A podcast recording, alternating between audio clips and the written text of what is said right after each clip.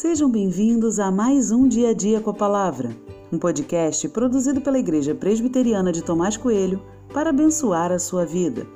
O título de hoje é Não Acredite em Sorte e tem por base o texto de Josué 10:42, que diz: E de uma só vez Josué venceu todos estes reis e tomou as suas terras, porque o Senhor, o Deus de Israel, lutava por Israel.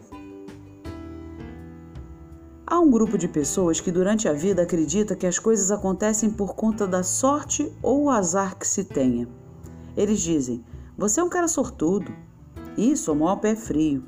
Hoje acordei com o pé direito. Estava no lugar errado na hora errada. Mas existe um outro grupo oposto a esse que acredita que nada na vida tem a ver com sorte, mas sim com esforço e dedicação pessoal. Para este grupo, é inconcebível pensar que minha vida dependerá de qualquer coisa mística, não atrelada ao seu trabalho e dedicação. Mas existe ainda um terceiro grupo diferente dos dois primeiros.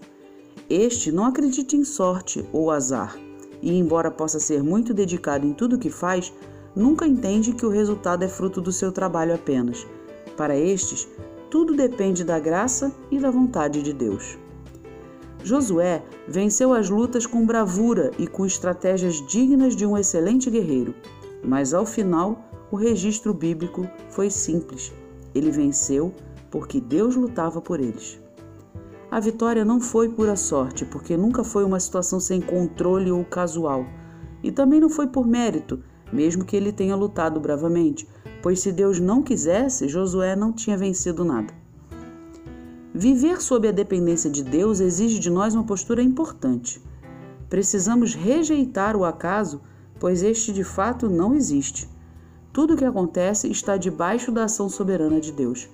Mas também nos é exigida uma posição humilde e sensata.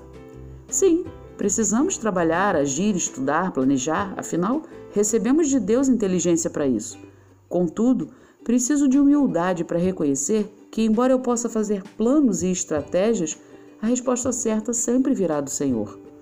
Josué lutou e lutou muito, mas o registro final aponta toda a glória para Deus.